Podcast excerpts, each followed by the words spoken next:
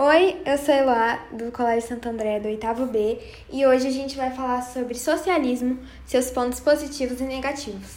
Então vamos começar explicando o que é socialismo. Socialismo é um sistema político e econômico que teve começo no fim do século XVIII e na primeira parte do século XIX, e seu princípio é a igualdade. Agora vamos falar dos pontos positivos.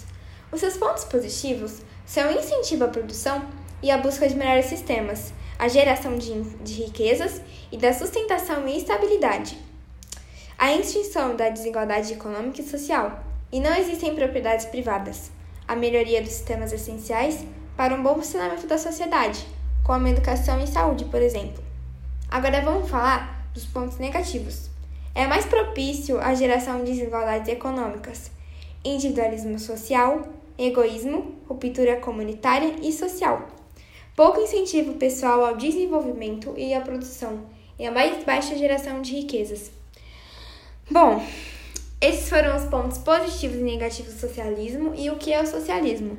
Eu espero que vocês tenham gostado e até o próximo podcast. Tchau!